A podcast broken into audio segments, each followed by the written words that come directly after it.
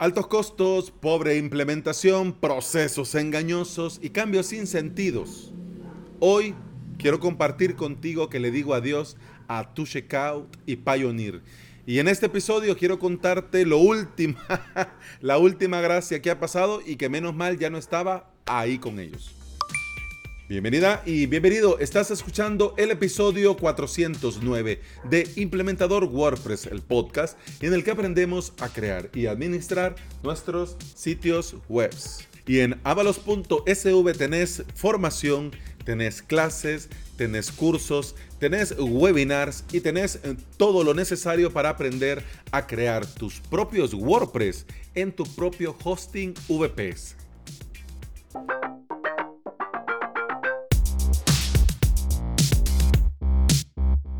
Antes de comenzar, quiero saludar de manera muy afectuosa, cariñosa, calurosa a mi amiguete Carlos Malfatti del podcast Marketing Digital para gente como uno. Carlos eh, habla muy bien y yo le agradezco mucho que me recomienda mucho y me lo han dicho muchos eh, suscriptores y por eso Carlos, que yo sé que escuchas este podcast, te lo quiero agradecer, porque me lo ha dicho, además de que lo escucho, me lo han dicho y me dicen muchos suscriptores emocionados que son oyentes tuyos, me dicen, hey, y en el podcast tal, Carlos, eh, habla de vos, te saluda. y yo, ah, qué buena onda, Carlos. Y como vamos a hablar de podcasting, como te decía en el episodio de ayer, eh, también quiero aprovechar porque el podcast que va a salir dentro de poco, este podcast que viene desde el sur de América. Este podcast que lo va a realizar, lo va a presentar un suscriptor de avalos.sv que te digo yo, yo no he tenido que ver ahí. Yo, yo no es que me lave las manos. Quiero decir que no tengo ningún mérito. Este podcaster naciente por él mismo ha venido dándole vuelta, ha venido dándole vuelta y en un mastermind improvisado, pues yo le dije directamente, mira, dale, ánimo, eso es lo único que he hecho. Así que ya quedó que en esta semana se termina de preparar y ya la próxima semana lanza. ¿Cómo se va a llamar? Mm, no te lo voy a decir hoy, te lo digo mañana. Si es que puedo decirlo, porque le voy a preguntar, mira, ¿y, y hay nombre? ¿No? Bueno, ah, no, no, mejor no, el nombre no, porque tiene que lanzar y hasta lanzar uno dice, porque si no, no vaya a ser, no, que venga una radio nacional, internacional, mundial y viene y se fusila el nombre y ya no, entonces no. Quiero decirte, lo que sí, ¿de qué va a tratar? Va a tratar de emprender, de emprender online. Y eso está muy bien, porque este podcaster naciente tiene mucho background, tiene mucho conocimiento y mucha experiencia de esto del Internet y del saber hacer en Internet. Así que pendiente que lo voy a tener aquí. El día de lanzamiento lo voy a tener en un episodio, vamos a platicar, le voy a comentar, bueno, que nos comente, que nos platique a todos estos eh, oyentes de implementador WordPress, a todos estos interesados en WordPress, interesados en VPS, interesados en emprender y en emprender online. Así que ya les digo, pronto, pronto, pronto. Y de las buenas noticias vamos a un tema que, bueno, inevitablemente lo tenemos que hablar. Y bueno, los países latinoamericanos no tenemos Stripe, a excepción de México, que las oficinas ya llegaron pero todavía, bueno, vamos a ver más adelante, nos vamos a, vamos a consultar y vamos a ver cómo va ese tema de Stripe en México, pero de momento los demás países de Latinoamérica no podemos eh, utilizar Stripe como pasarela de pago. algunos usan PayPal, pero PayPal eh, no te paga a tu cuenta local. Tenés que usar un intermediario que obviamente te cobra parte de comisión, que obviamente pues es una persona externa y todo esto ya vuelve la cosa digamos un poco más turbia y detiene y frena mucho al, bueno, al emprendimiento online en general en Latinoamérica. Yo pienso, fíjate que yo pienso que el día que Stripe se abra al mundo en Latinoamérica, el comercio, el emprendimiento online va a crecer y va a ser lo creo yo de corazón, va a ser la puerta, va a ser una gran oportunidad a mucha gente que, bueno, en sus países eh, por mm, la, situación laboral, eh, no ven una salida. Esto de ser empleado de alguien, esto de trabajar en una empresa, que te paguen un sueldo mínimo, que te maltraten, eh, que tengas horarios imposibles, que no puedas conciliar tu vida familiar o poder tener tiempo libre para vos o poder seguir estudiando porque, bueno, si querés trabajar, te tenés que esclavizar.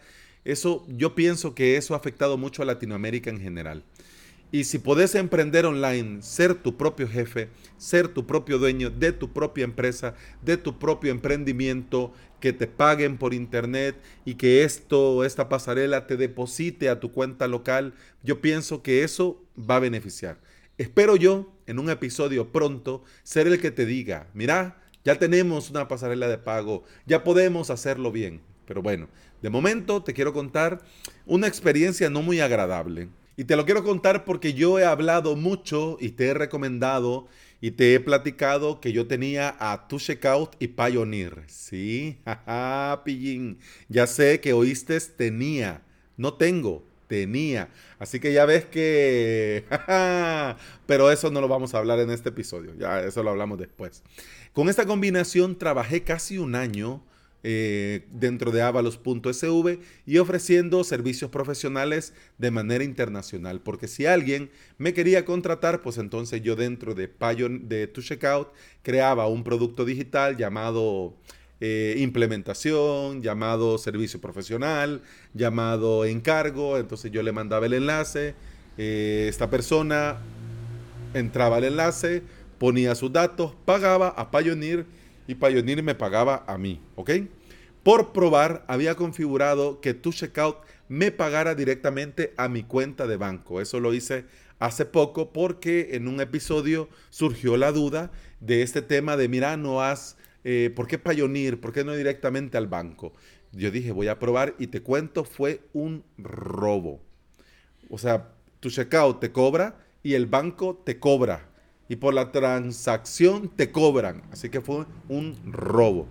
De 79 dólares, oí, 79 dólares, al, final llegaron a mi cuenta de banco 38 dólares. Mm. Ay, no. Y eso que te digo que lo hice por probar. Vamos a ver esos 79 que me los manden a ver qué pasa. Y sin saber yo la situación, eh, viendo lo que el banco había hecho conmigo, entonces cambié nuevamente dentro de tu checkout que los fondos me lo depositaran a mi cuenta de Pioneer. ¿Y qué crees que pasó? Tu checkout bloqueó mi cuenta. Pero ¿sabes? ¿Sabes por qué? ¿Sabes por qué la bloquearon? ¿Sabes vos que es la FCA? Pues yo no lo sabía. Pero después del bloqueo de mi cuenta de tu checkout, me puse a indagar, a investigar y al comprobar Además, que no podía usar mi tarjeta prepago Mastercard de Pioneer, entré en mi cuenta de Pioneer y vi lo siguiente. Información importante sobre tu tarjeta Pioneer. Como ya habrás escuchado, Wirecard AG presentó repentinamente una solicitud de insolvencia. Yo no había escuchado nada, nada. Y ellos tampoco me habían dicho nada por correo ni por nada.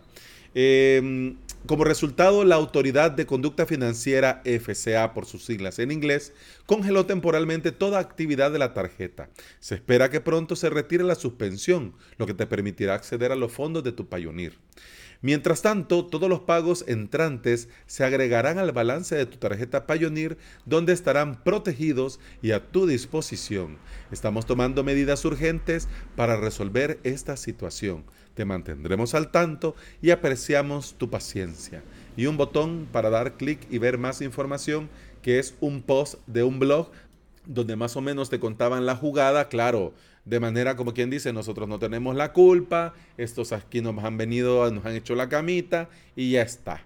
Pero bueno, sea como sea, yo me quedé así, como el emoji, con la boca abierta y con los ojos como platos. Puntos varios de esto. ¿Qué tengo que ver yo con la FCA?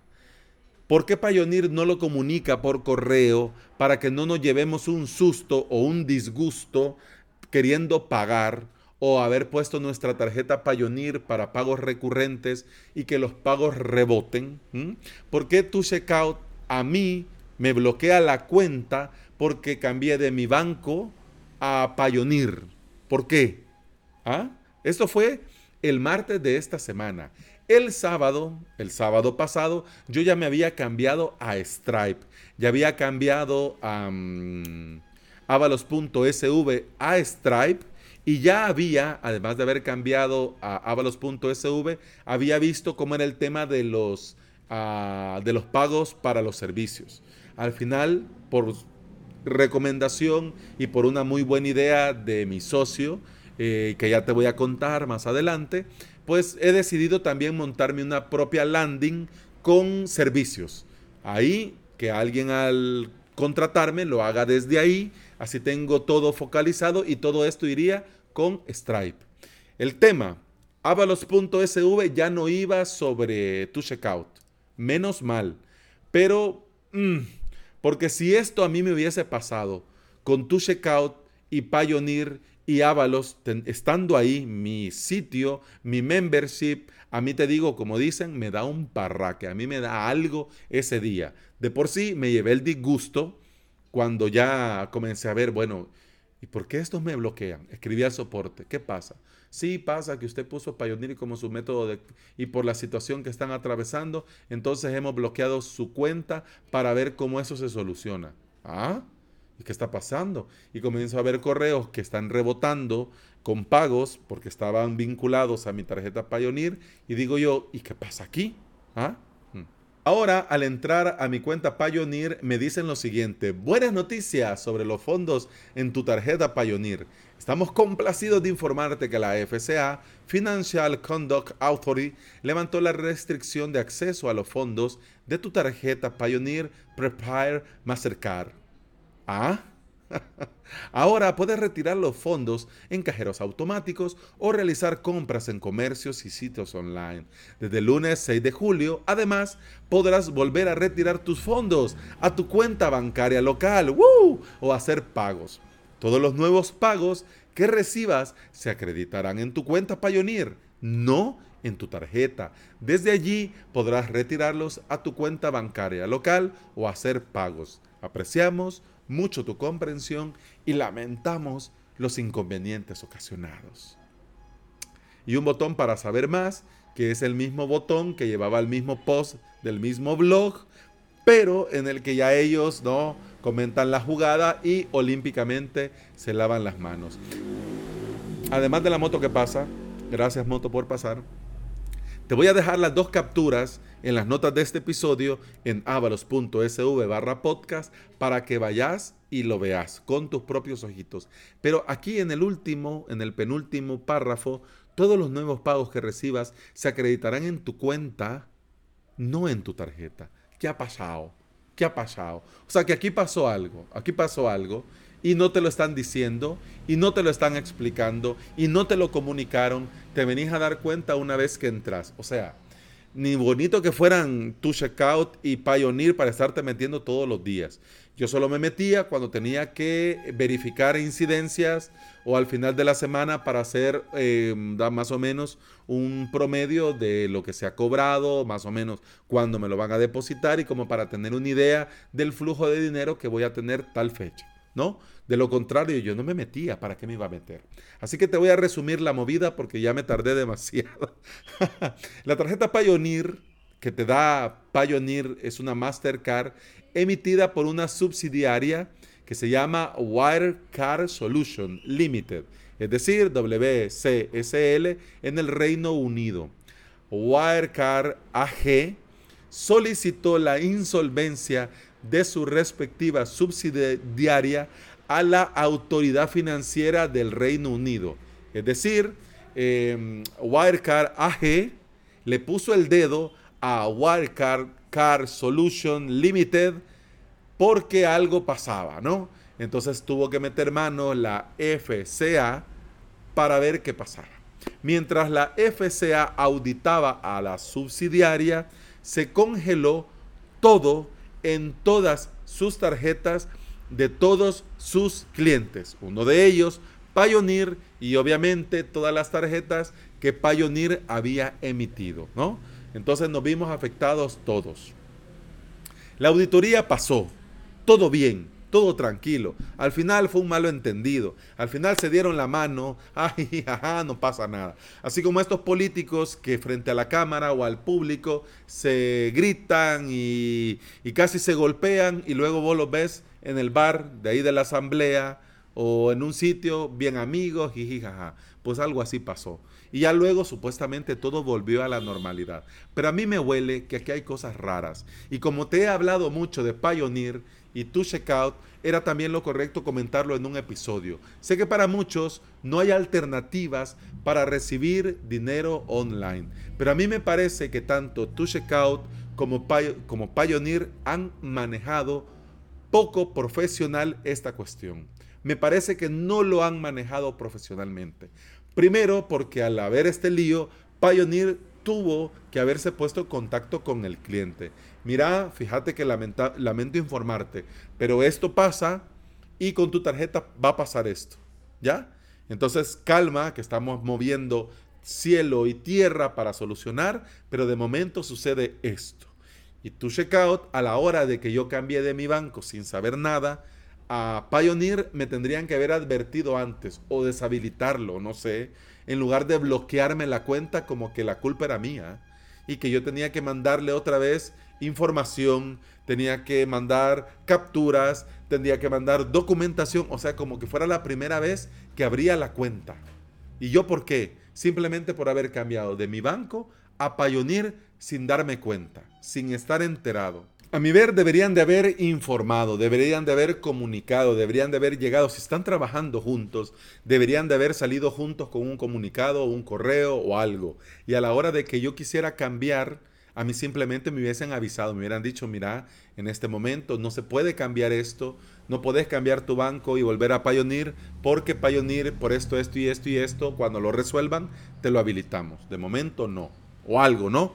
Pero tu checkout me dicen que de momento mi cuenta de tu checkout está bloqueada hasta nuevo aviso y que mis fondos ahí están congelados hasta nuevo aviso.